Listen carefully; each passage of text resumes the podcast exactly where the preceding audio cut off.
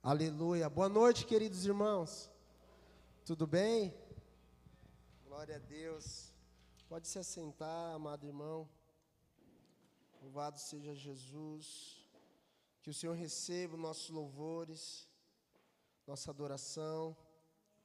Em nome de Jesus. Estão felizes? Amém? Glória a Deus. Que o Espírito Santo fale conosco uma vez mais nesta noite. Em nome de Jesus. Eu sinto a presença de Deus aqui, irmão, de verdade. Sinto mesmo. A realidade da presença de Deus quando vem em um ambiente, ela muda a atmosfera do ambiente. É, um dia eu ouvi alguém dizer que a mesma água fervente, ela pode endurecer o ovo ali dentro, como pode amolecer a batata. O mesmo ambiente da presença de Deus, alguns ficam duros e outros ficam mole. Alguns dão respostas ao ponto de falar, é verdade, eu estou me quebrantando, eu estou me amolecendo, e outros estão assim. O que, que é isso aí? Esse bando de doido gritando. Só que a presença de Deus, irmão, quando você fica molinho para Ele, quebrantado na presença dEle, quando Jesus ele entra e Ele pode transformar a nossa realidade, isso é maravilhoso, irmãos. Jesus está aqui, amém, irmãos? Jesus está aqui. Jesus está aqui. Quero que você abra a Bíblia comigo em Gênesis capítulo 1.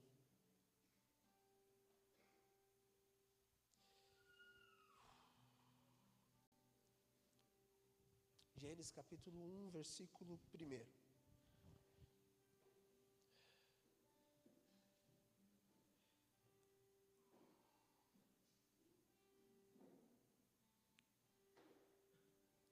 Diz assim: no princípio criou Deus os céus e a terra. A terra, porém, estava sem forma e vazia. Havia trevas sobre a face do abismo. E o Espírito de Deus pairava sobre a face das águas. Disse Deus: haja luz, e houve luz. Eu vou ler novamente. No princípio criou Deus os céus e a terra. A terra, porém, estava sem forma e vazia. Havia trevas sobre a face do abismo e o Espírito de Deus pairava sobre a face das águas. E disse Deus: haja luz. E houve luz. Amém?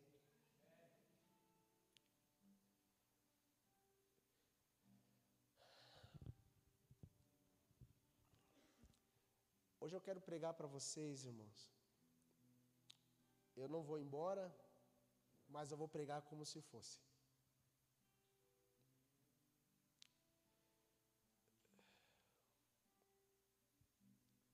Eu não vou morrer, creio que não, mas vou pregar como se eu acabasse esse culto fosse minha última mensagem.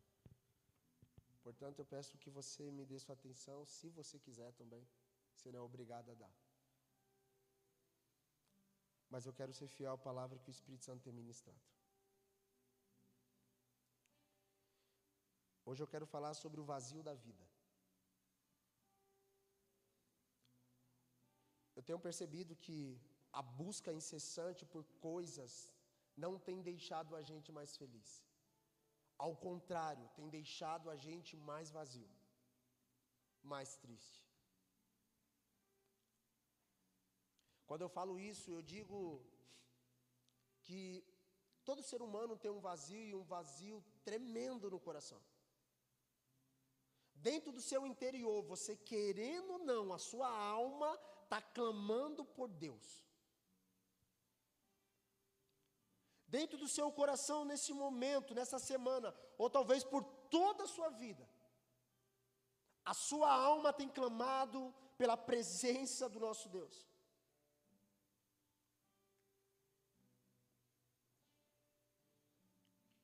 O texto de Gênesis, nós percebemos uma coisa: Deus criou os céus e a terra, mas a terra estava sem forma e também vazia. Não é porque Deus fez você que você está completo. Não é porque Deus te criou, você pode dizer, pastor, mas Deus me fez. É verdade. Não significa que você está completo. Talvez você esteja vazio. Todo ser humano foi Deus que criou. Todo ser humano.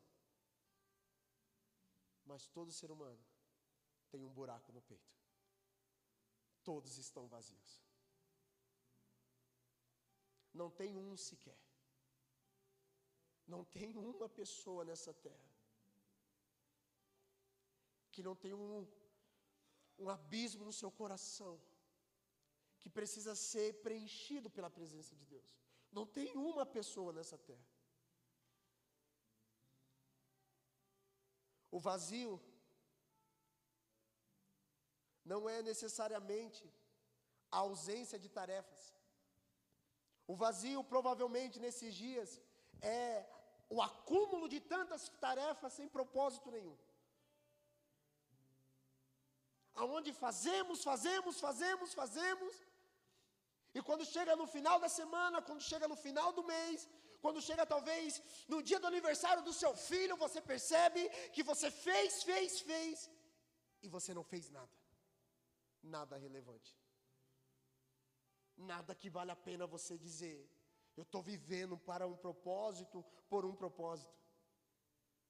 Coisas vazias.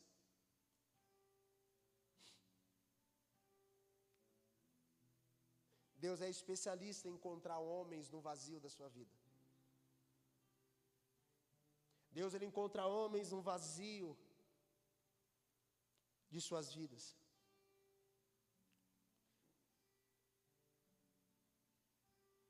O Senhor nos chama para amar pessoas, irmãos, e usar as coisas. Quando esse princípio é invertido, você perdeu todo o sentido da vida. Deus nos chamou para amar pessoas, amém? E usar as coisas. Deus nunca chamou a gente para amar as coisas. Coisa é coisa. Co Jeff, coisa é coisa. Isso aqui é coisa, não presta para nada. Isso é coisa. Todas essas coisas aqui é para serem usadas, nunca amadas. Deus nos chamou para amar você. Deus me chamou para te amar e usar tudo isso aqui. Quando invertemos a ordem, nós perdemos o propósito. Quando invertemos a ordem, nós perdemos o propósito da vida. Tem pessoas amando mais as coisas do que as pessoas.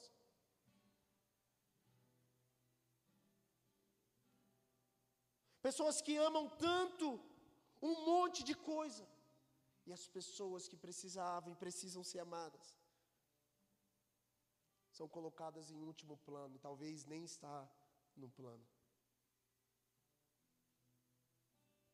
Nós temos perdido a nossa vida para acumular coisas. E as pessoas que o Senhor colocou à nossa volta para amá-las, elas estão sendo desprezadas.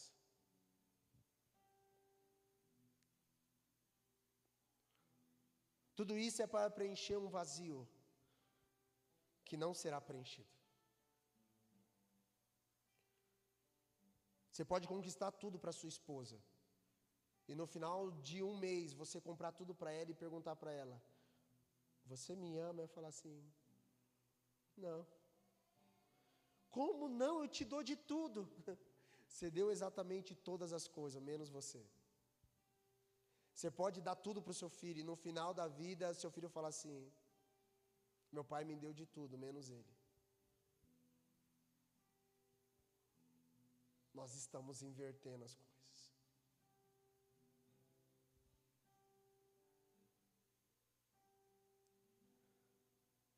Perdemos a essência quando o nosso foco está em tudo, menos em Deus. Deus criou os céus e a terra. Foi Deus que fez mas ela estava vazia.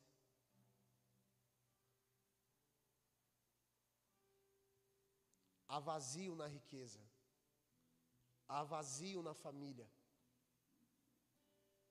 há vazio no emprego, há vazio no ministério, irmãos.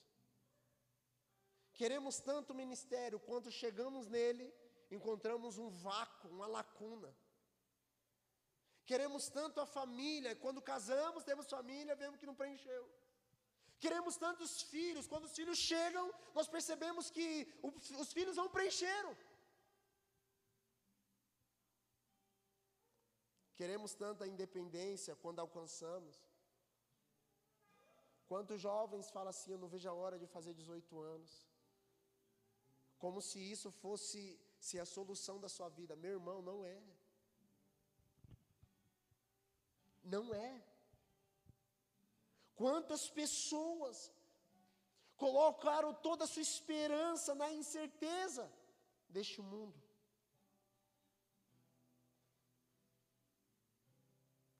Há vazios em nosso coração. Quantas pessoas estão perdendo os seus propósitos que Deus estabeleceu para correr atrás daquilo que Deus falou que não deveria ser para elas. Eu posso enumerar, irmão, várias coisas. Por exemplo, de homens que as suas esposas vieram conversar conosco dizendo: Meu marido está perdido. Mas o marido, para ele, está tudo bem. Porque agora ele tem um bom emprego, agora ele está ganhando bem, agora ele pode sustentar a casa. Mas ele se perdeu no caminho. Eu falava para minha esposa esses dias, sabe qual é o problema? O problema não é ter, irmãos. O problema não é ter que você tem, o problema é quando, quando você tem, você larga Deus. Você largou Deus, cara. Você está projetando uma carreira e você está largando Jesus. Você está largando o principal.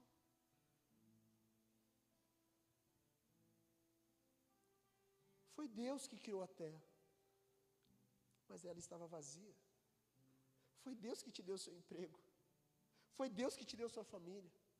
Foi Deus que te deu seu ministério. Mas tudo nisso ainda há um vazio um vazio.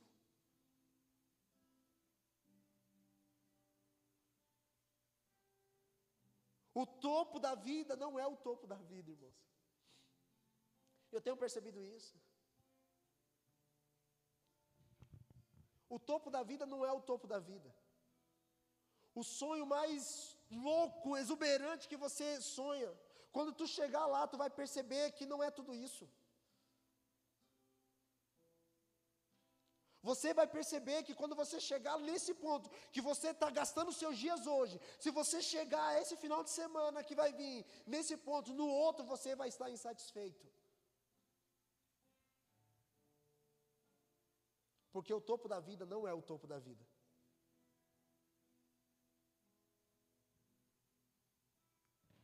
Tem pessoas perdendo tudo. E quando eu digo perder tudo, é perder tudo que Deus deu.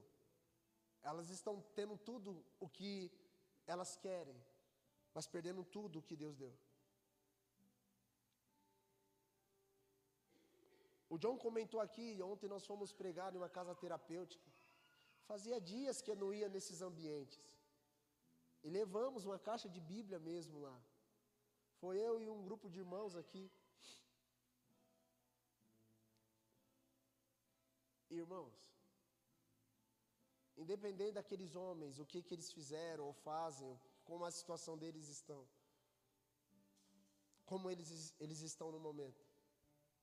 Nós percebemos, eu falava com os meninos vindo no carro, falei, cara, a gente precisa pregar o Evangelho. Deus ele quer salvar as pessoas. Talvez a sua vida esteja muito confortável, você não tenha essa realidade na sua casa. Mas desperta, meu irmão. Talvez na sua casa não tenha nenhum drogado, não tenha nenhum bêbado, mas tem um monte de gente que vive assim. E aí nós dizemos assim, mas pastor, ele escolheu essa vida. Pode ser que eles escolheram mesmo. Pode ser, igual, igual nós, irmão, nós escolhemos a vida de pecado. Mas um dia a graça e o favor de Deus alcançou nós. Um dia alguém pregou para nós. Um dia alguém bateu na nossa porta e falou de Jesus. Um dia alguém falou, vamos na igreja. Um dia alguém falou, Deus vai transformar a sua vida. E hoje nós estamos aqui transformados para a glória de Deus. E fechamos nossos olhos para a realidade de outras pessoas. Então passamos a usar as pessoas e amar as coisas. E nós deveríamos viver de totalmente diferente. Há um clamor no coração do homem querendo Deus. Mas como crerão se não há quem pregue? Como as pessoas vão crer se ninguém prega para elas? Como seu filho vai se arrepender se você nunca falou para ele sobre o amor de Deus? Como sua mãe vai se converter se você nunca chamou sua mãe e falou: Mãe, Jesus é isso, isso e isso? Como seu marido vai ser transformado, transformado se você está tendo atitudes de uma mulher ímpia? Como sua mulher será tocada? Se você, como homem, vive mais no erro do que no acerto, como crerão se ninguém pregue? Prega para eles.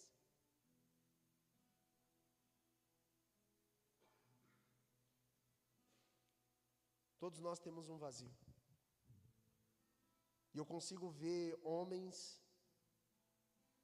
no vazio de suas vidas encontrando um Deus amoroso, um Deus perdoador.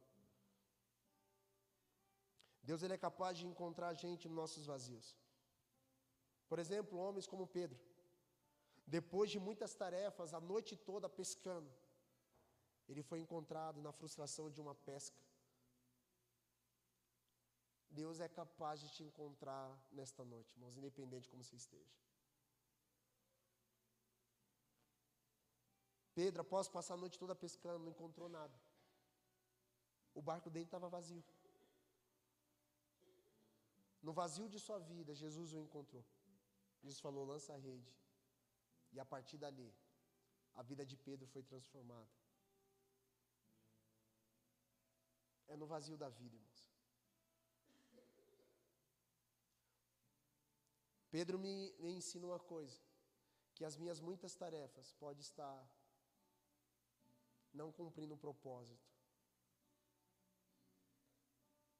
Eu preciso de Jesus no barco para ter sucesso, irmãos.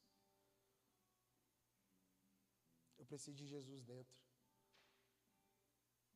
Eu preciso de Jesus para que aquilo que eu faço tenha propósito. Eu preciso de Jesus, senão tudo que eu faço é vazio, é enfado, é cansaço. Quantos homens aqui estão aqui? Eu sei que estão cansados, cansados da vida que levam, cansados do estilo de vida.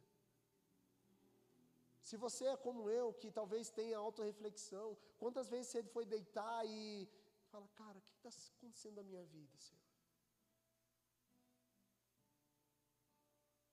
Quantos homens vão deitar e o que toma seus pensamentos apenas as preocupações da vida. Eles não têm um dia de paz. Quantas mulheres não conseguem dormir por causa de insônia? Não porque está amando Jesus e Jesus tem acordado elas para orar, não, ao contrário, porque elas não conseguem se concentrar mais em nada. A mente é um turbilhão de coisas.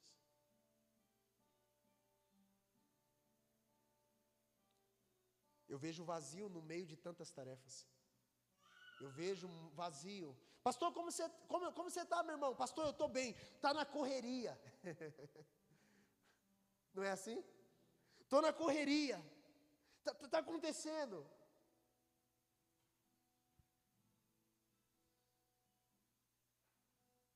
Sua correria está te levando para onde? Por favor. Semana que vem alguém pode pregar no meu lugar, não tem um problema com isso. Mas está levando você para onde? Para perto de Jesus?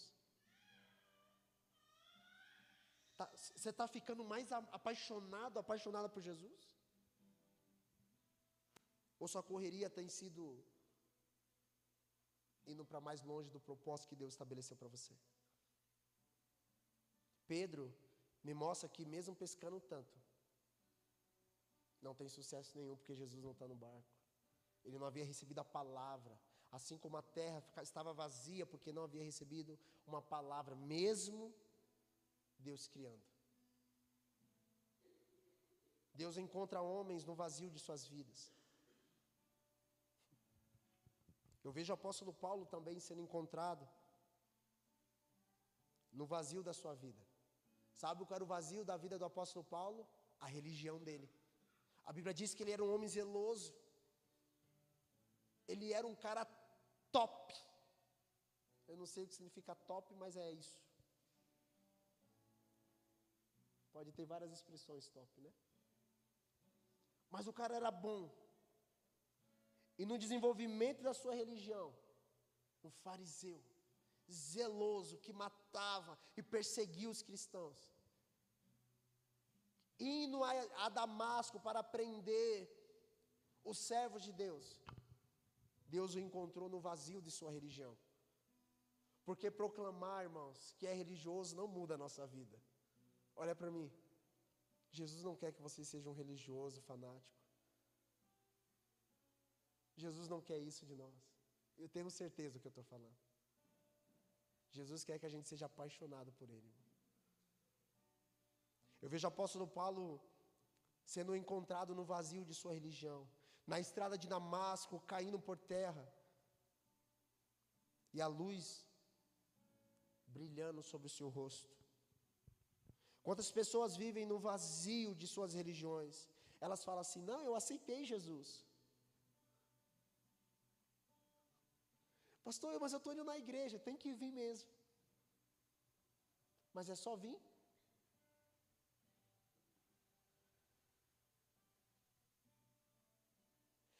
Aquilo que deveria ser vida se tornou um antro de religiosidade. Ao invés de promover a vida, nós estamos mais indo para o lugar de morte. Porque há um vazio na religião sem Deus, irmãos. Não adianta proclamar que jejua, que lê a Bíblia. Tudo isso é bom. Foi Deus que criou. Mas pode estar totalmente vazio. Paulo ele era um religioso. E Deus o encontrou no vazio de sua religião. Porque todos nós temos um vazio. Todos nós.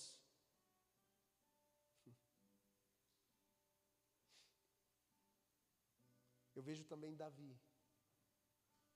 Davi que venceu guerras, prosperou um piar, que estava de trás das malhadas, pastorzinho de ovelhas. Deus o pegou, o levantou e colocou como rei de todo Israel. Foi Deus que fez isso. Depois de ganhar guerras, de conquistar, de prosperar, de estabelecer reino, de, de conquistar muitas coisas, ele fica em casa.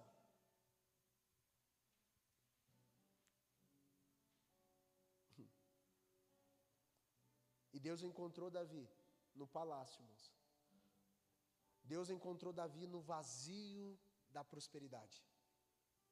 Porque a prosperidade também tem um vazio. Deus encontrou Davi neste lugar. Como eu sei disso? Porque depois que ele peca neste lugar, ele faz uma oração ao Senhor dizendo: Deus, pode tirar tudo de mim, só não tire de mim o teu Santo Espírito. Pode tirar reino, pode tirar riqueza, toda influência, pode levar tudo embora, Deus. Só não arranque de mim a coisa mais preciosa que eu tenho, que é o Espírito Santo. Você não tem coragem de ofertar 10 reais, cara. Você nunca teria coragem de fazer essa oração. Você nunca, deve, nunca teria coragem, talvez você não tenha coragem de falar assim: Deus, pode arrancar tudo de mim, só não arranque tua presença. Nós não temos coragem de fazer isso, porque estamos apegados às coisas,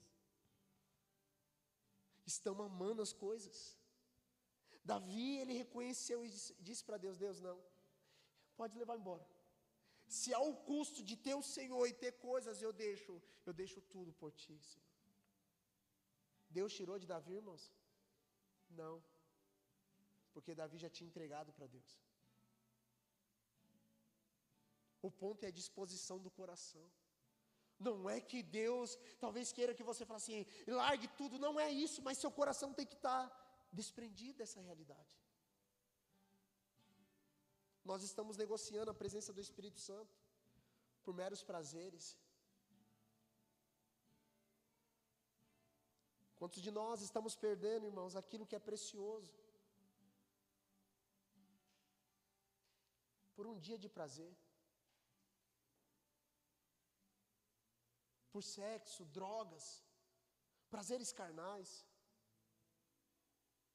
Quantos de nós estamos perdendo Deus largando o propósito por causa das propostas. Pessoas perdendo o propósito por causa das suas propostas que o mundo está oferecendo. E muitos que estão dizendo, que disseram que amava Jesus, estão indo para esse lugar.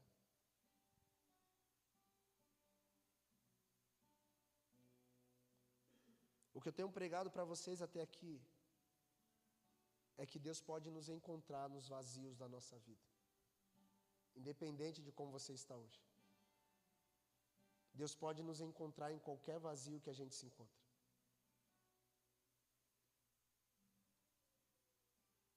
O vazio não é a ausência das coisas, mas a ausência de Deus. Isso é o vazio.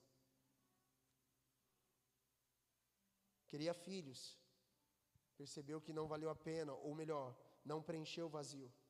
Queria um emprego bom, percebeu que tendo um emprego top, não preencheu o vazio. Queria casar, casou, percebeu casa, não preencheu o vazio. Queria o um ministério, beleza, Deus te levantou o ministério, mas não preencheu o vazio. Nada pode preencher aquilo que só Deus pode fazer. Nada.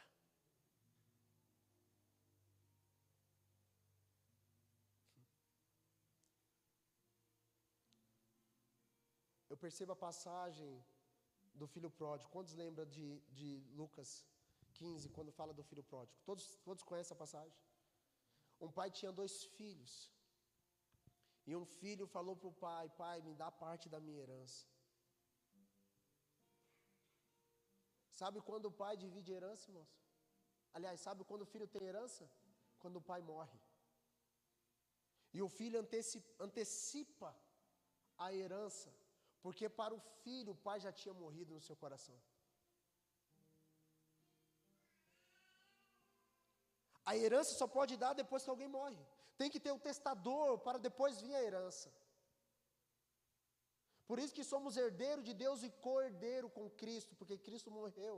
E por intermédio dele, então, somos herdeiros. Porque ele morreu. Tem que morrer para ter herança.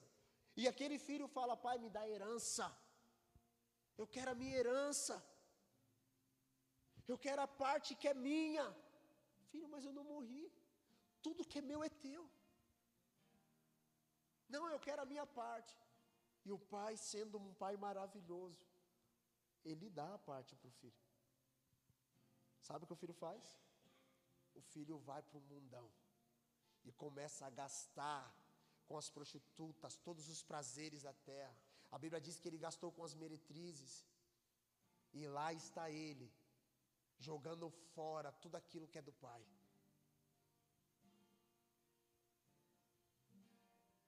Esse filho tinha um ótimo pai em casa.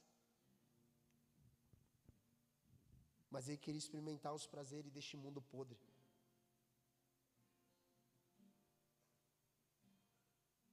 Porque ele queria as coisas. Ele deixou de amar o pai para amar aquilo que o pai poderia dar como muitos de nós estamos fazendo assim, irmãos.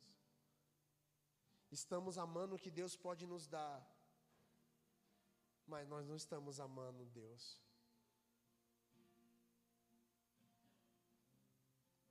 Estamos querendo tudo que Deus pode nos dar. E se você for um filho, tu deveria já entender que tudo é teu por direito e por herança. Já é teu, meu filho. Mas às vezes a gente quer as coisas impedindo. colocando em xeque o nosso amor pelo Pai. Você nota que o texto da passagem do filho pródigo, o problema nunca foi o pai, porque o pai era um pai maravilhoso. O pai era um pai, meu Deus, quem dera eu ter um pai daquele. O pai era um pai maravilhoso. Mas o filho negociou o amor pelo pai para ter aquilo que o pai poderia dar. E sabe o que me impacta no coração do pai? É que ele dá. Talvez você esteja tá dando tudo certo e você fala, foi Deus que me deu e foi mesmo. Mas tu negociou o amor pelo seu pai. Talvez é Deus que esteja te abençoando mesmo. Mas o seu amor, ao invés de estar aumentando pelo, por Deus, pelo Pai, tem diminuído, porque cada dia mais você está distante. Deus é Pai, irmãos. Deus é Pai. Diferente do teu Pai, Deus é um Pai bom.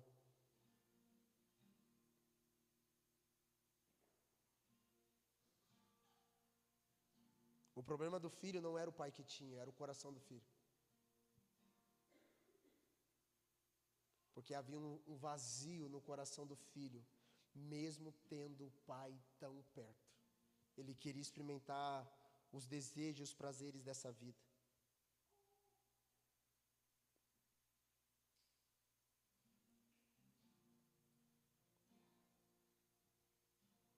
Mas Deus o encontrou no vazio dos manjares da terra. Enquanto aquele filho estava desfrutando dos prazeres, um dia ele lembra do pai porque teve fome. E ele percebe que está passando por extrema necessidade, então ele volta. A Bíblia diz que ele caindo em si, ou seja, ele teve uma auto-reflexão, ele pensou e disse: Meu Deus, na casa de meu pai, os servos do meu pai vivem melhor do que eu, do que eu hoje.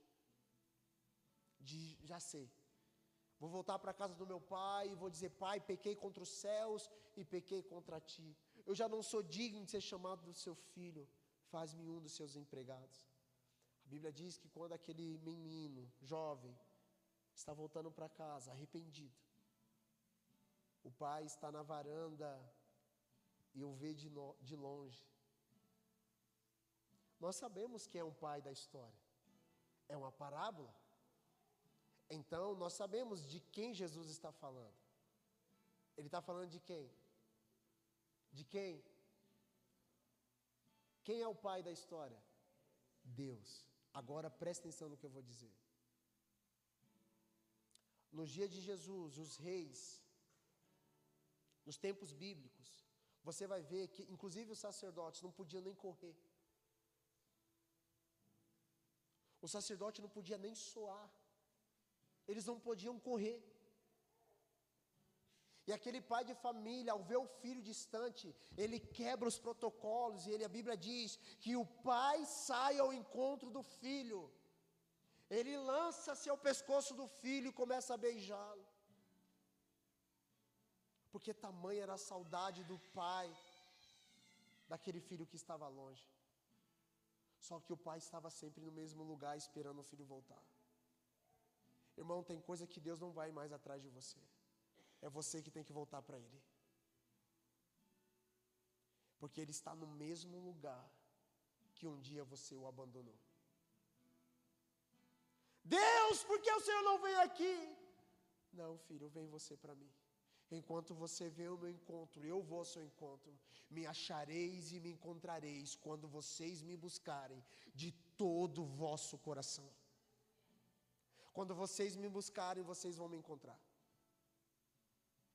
A Bíblia diz que aquele cara, aquele, aquele homem, aquele pai, saiu ao encontro do filho. A Bíblia diz que ele lançou em rosto, beijou. Então o filho vai fazer o discurso dizendo: Pai, eu pequei contra o céu e pequei contra ti. Eu pequei. Eu não sou digno de ser chamado teu filho. E antes de ele concluir o discurso que havia ensaiado, ele queria se tornar então um servo. Ele faz, ele fala: "Voltar-me-ei para casa do meu pai e vou falar para ele: faz-me um dos seus empregados". E antes de ele concluir o discurso, o pai fala para ele: traz o bezerro, chama os servos. Ele não permite, o pai não permite o filho concluir o discurso, porque Deus, o pai não quer empregados, irmãos, o pai quer filhos. O pai não quer um monte de pessoas trabalhando para ele como empregados. O pai quer filhos. Não é sobre o tanto que fazemos, é sobre o relacionamento que temos.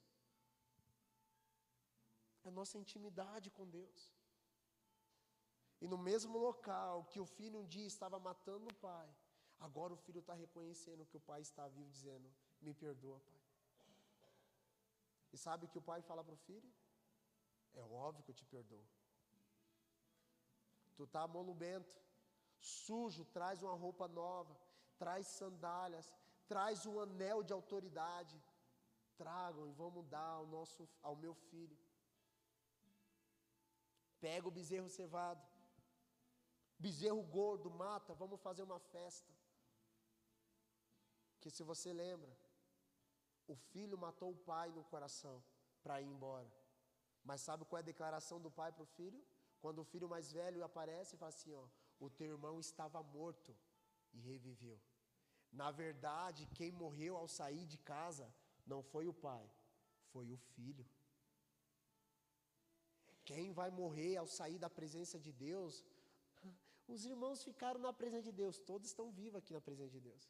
É quem se afasta que morre. É quem se perde que morre. Ele estava morto e reviveu. Ele estava perdido e foi encontrado. Deus encontra aquele jovem no vazio da vida, aonde ele pensou que sem Deus ele poderia viver. Como muitos estamos, de nós estamos pensando que sem Deus tu vai conseguir. Não vai não, tu tá mortinho, mano.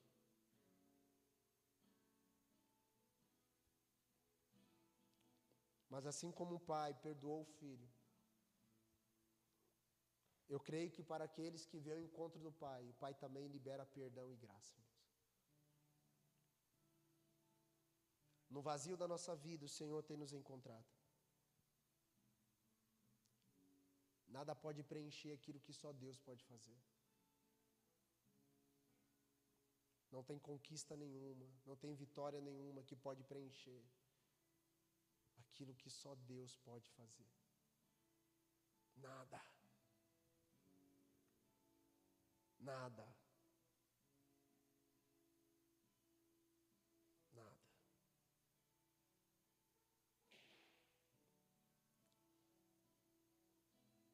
Minha oração nessa noite é para que você volte a amar ao Pai mais do que aquilo que o Pai pode te dar. A minha oração é que você, nesta noite, vença o seu orgulho e confesse o seu pecado perante Jesus arrependido de tudo que você já fez. E fala: Deus, eu preciso de Ti mais do que as coisas que o Senhor pode me dar. Tudo, é, tudo já é seu, irmão. Se você é filho, tudo já é seu por herança. Se você é filho, grave isso. Tudo já é teu. Agora, se você nem filho de Deus é, se você ainda nem recebeu Jesus no seu coração, a sua vida, irmãos, vai dar em um destino que é o inferno. E lá vai ser choro e ranger de dente. Eu vejo o Senhor nos chamando para amá-lo ainda mais.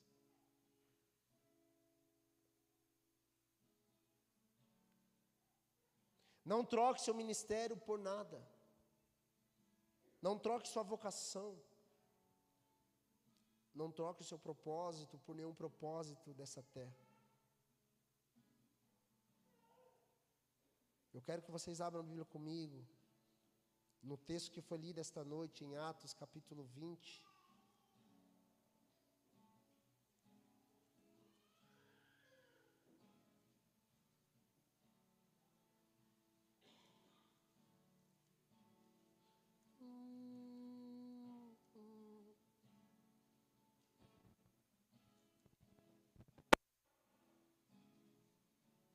Atos capítulo 20, versículo 24.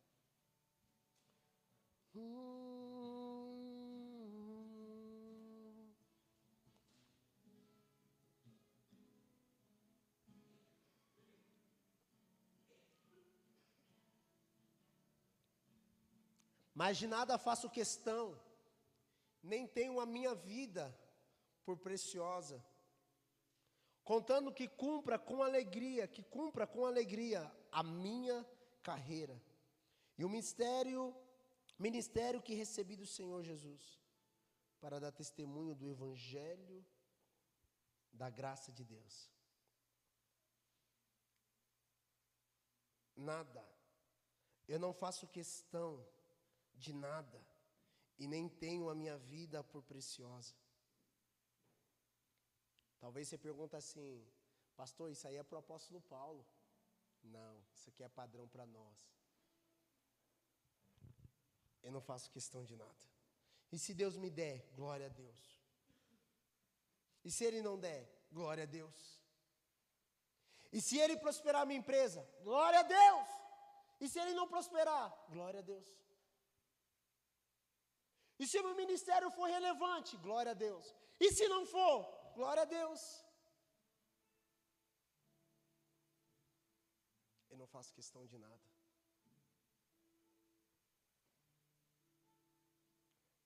Só homens e mulheres que tenham coragem de fazer essa oração podem dizer para Deus: o que importa é eu cumprir a carreira. O que importa é eu cumprir o teu propósito. O que importa na minha vida é chegar no final dela e olhar para trás e falar: eu cumpri a carreira, eu guardei a fé, e a coroa de vida, da vida que já estava proposta para mim, está disponível. Homens que não têm sua vida por preciosa.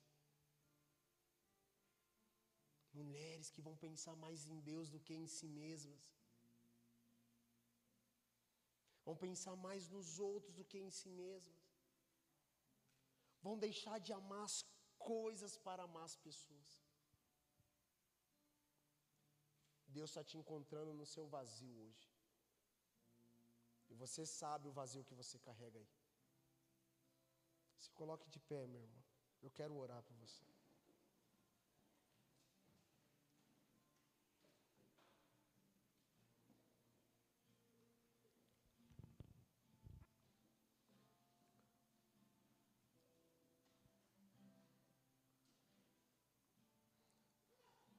Não quero ser o chato da história, mas deixa eu.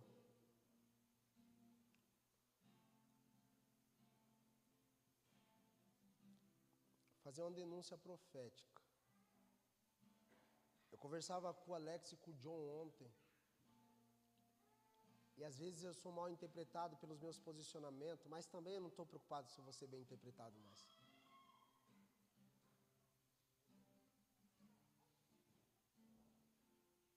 Nós estamos lutando, irmão, contra um sofisma. O que, que é sofisma? Sofisma é uma estrutura de pensamento rígido, ou seja, é o modo de pensar que é quase inquebrável. Isso é sofisma. Paulo fala para a gente anular sofisma, levando cativo toda a obediência de Cristo nossos pensamentos. Paulo estava dizendo que era para a gente lutar como, como nós lutamos no mundo espiritual? Guerreando com a palavra de Deus. Mostrando o que é certo a respeito da palavra e eliminando todas as coisas erradas. Falava hoje com um querido irmão. Eu falei para ele o seguinte: eu falei, nós já sabemos muita coisa errada, a diferença é o que nós vamos fazer referente às coisas certas.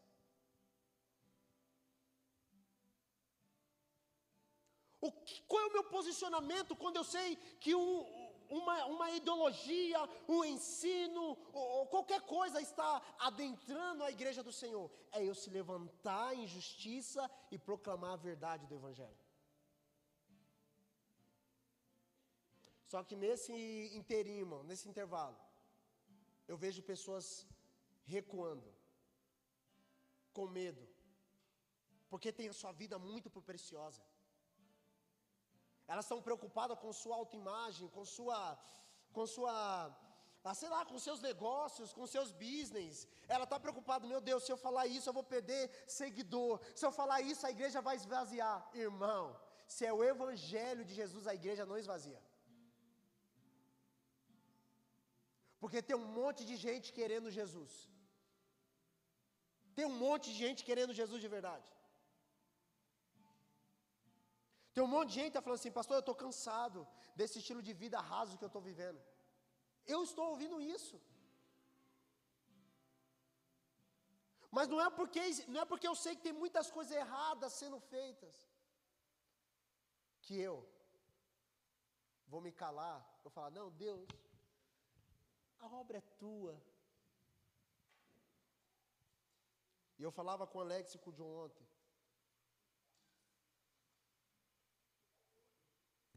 Toda conquista, e aqui vai diretamente para a conferência, eu quero falar isso publicamente.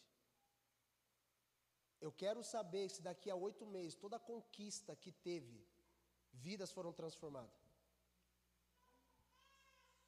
Há muita heresia, irmãos. Muita heresia. Muita.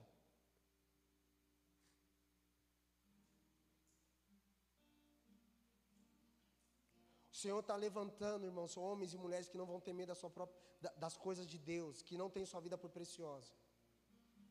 E eu não quero ser um homem bomba, longe de mim isso. Eu não quero me matar. Longe de mim isso. E não quero ser melhor do que ninguém. Só que o desejo do meu coração é que você se posicione em Deus e viva para Deus. Ame a Deus acima de tudo. Pastor, não tem, mano, não tem, não tem. Leia Mateus capítulo 24, leia Mateus capítulo 7. Leia, e lá está escrito que pelo seu fruto, e fruto não é o que eu faço, fruto é caráter. Leia. Leia e julgue para ver se nós estamos vivendo, nós que eu digo nós todos, vivendo a verdade do Evangelho.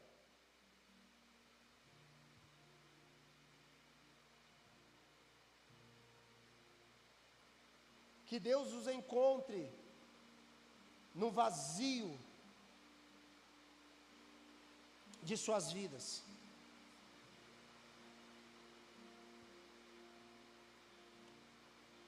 Eu quero vidas para Jesus, irmãos. E se as coisas dessa vida, terra, se tudo vier, tudo aqui, irmãos, vier, amém. Mas eu quero que sua vida, sua família, seja transformada pela glória de Deus. Esse é o desejo desse pastor aqui, ó. Meu desejo é que seus filhos amem Jesus. É que sua esposa ame Jesus, que seu marido ame Jesus. Esse é o desejo do meu coração. O desejo do meu coração é que você viva para a glória de Deus. Eu não tenho outro desejo, irmãos. Eu não vim para o ministério para outro propósito. Eu quero só apenas chegar no fim da minha carreira e dizer: Senhor, eu cumpri o que o Senhor disse. Feche os seus olhos. Minha pele, minha carne, os meus ossos se desfalecem pelo Senhor.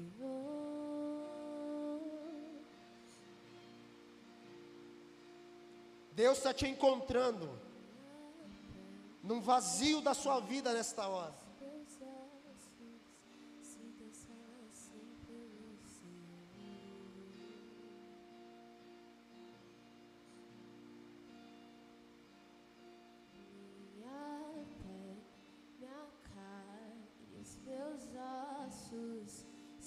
Desfalecem pelo Senhor.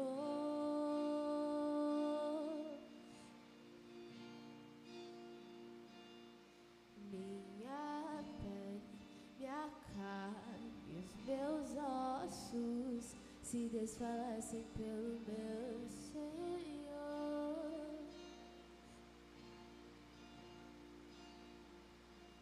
Se eu me mantenho abraçado a ti, as suas costas são meu escudo. Jesus está te encontrando. E os seus braços ao redor de mim. são como muralhas, e os seus olhos são faróis que mantêm acesa a candeia do meu corpo.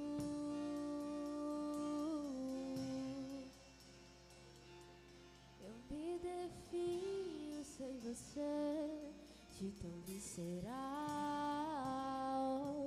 é minha dependência. Tão visceral que o peito aperta quando me afasto. Meu peito dói como um infarto. E a certeza que tenho é que senti. Não Se posicione Jesus.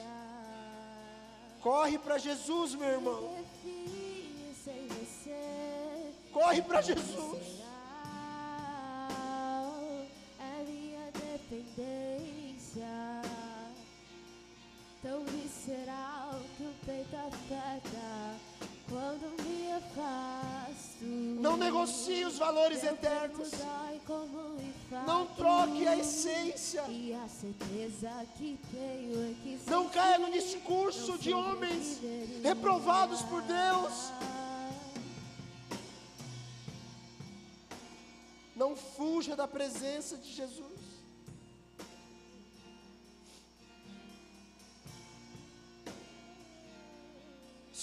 Santo ministra sobre nós. Um posicionamento firme para cumprir o propósito e concluir a carreira. Volte a Jesus. Ame a Jesus. Deixa Deus liberar a palavra sobre você. Ele disse no início de tudo: haja luz e houve luz. No caos, ele disse: haja luz e houve luz.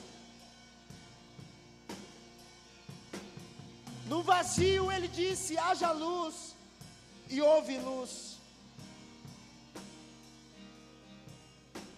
Que Deus te encontre nessa hora no vazio do seu coração. É só Jesus, só Jesus, só Jesus. Só Jesus. Só Jesus. Não tem outro bem maior. Só Jesus. O topo da vida não é o topo da vida. Só Jesus. Só Jesus. Volte a amar Jesus. Volte a amar Jesus. Volte a colocar Jesus em primeiro lugar na sua vida. Volte a amar Jesus. Não troque Jesus por nada. Volte a amar Jesus. Volte a amar Jesus.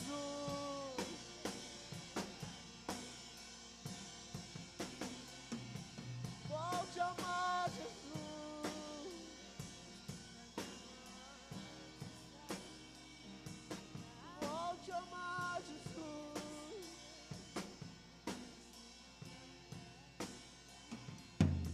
Meu caos trouxe luz, na minha morte tua vida, alegria, minha tristeza me trouxe de volta pra ti.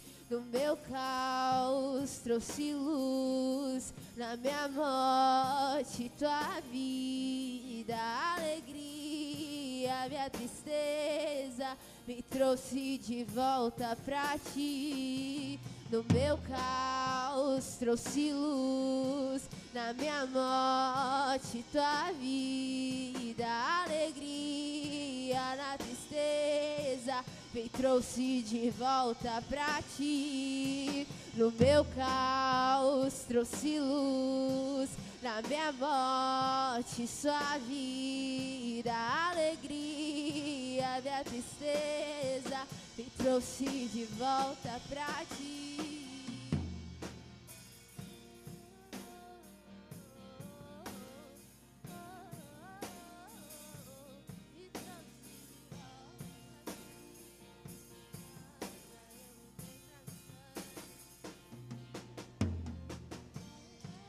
Espírito Santo.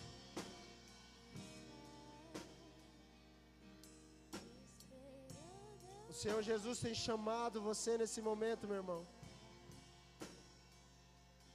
Você é aquele filho que foi para longe,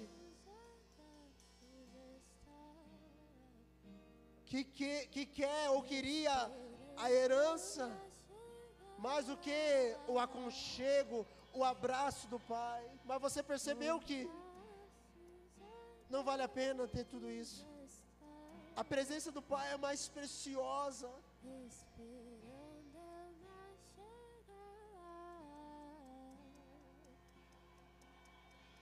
Com braços abertos. O Espírito Santo te convence que o Pai é melhor do que as coisas que Ele pode te dar. A presença do Pai, a pessoa do Pai é melhor do que tudo que Ele pode deixar para você.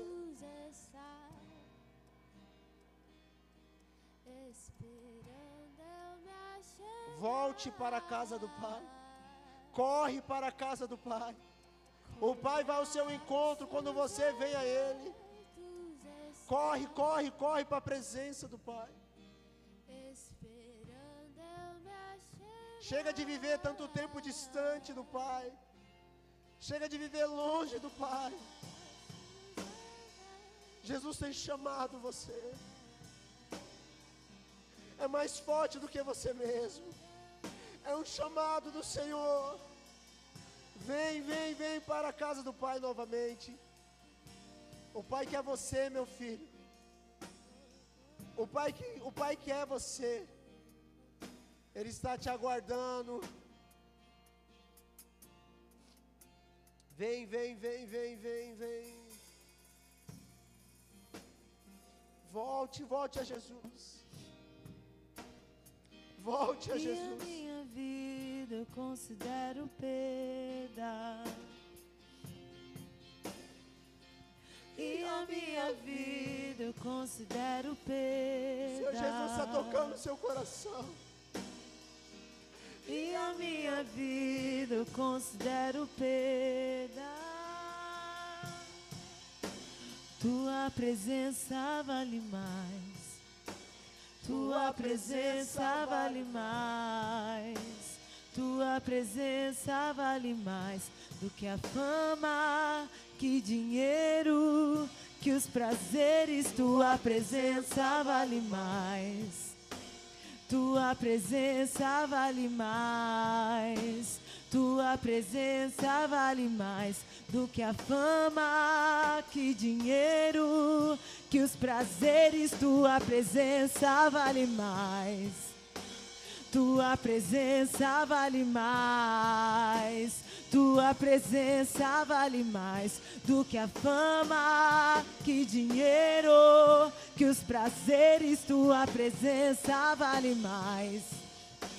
Tua presença vale mais. Tua presença vale mais do que a fama, que dinheiro, que os prazeres.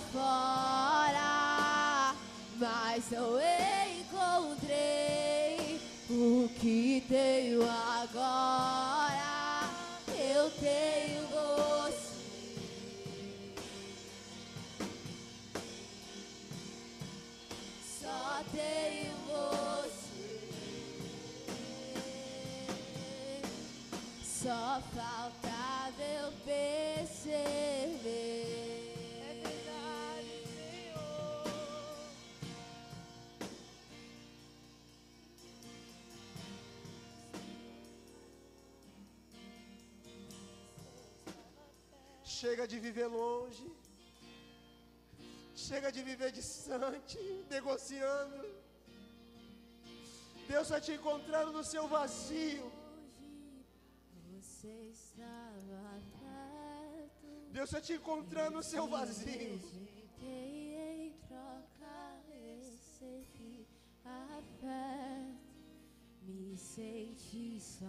Se posicione e volte a Jesus.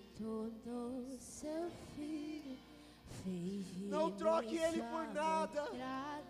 E eu disse: És bem-vindo. Eu estava longe, você estava perto. Eu te rejeitei em troca, recebi afeto. Me senti sozinho, me tornou seu filho. Fez de mim sua morada e eu disse: És bem-vindo.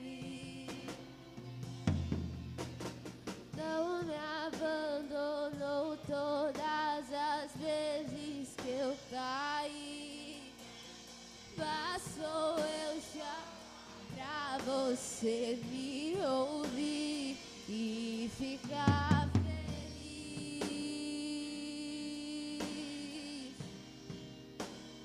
E ficar feliz.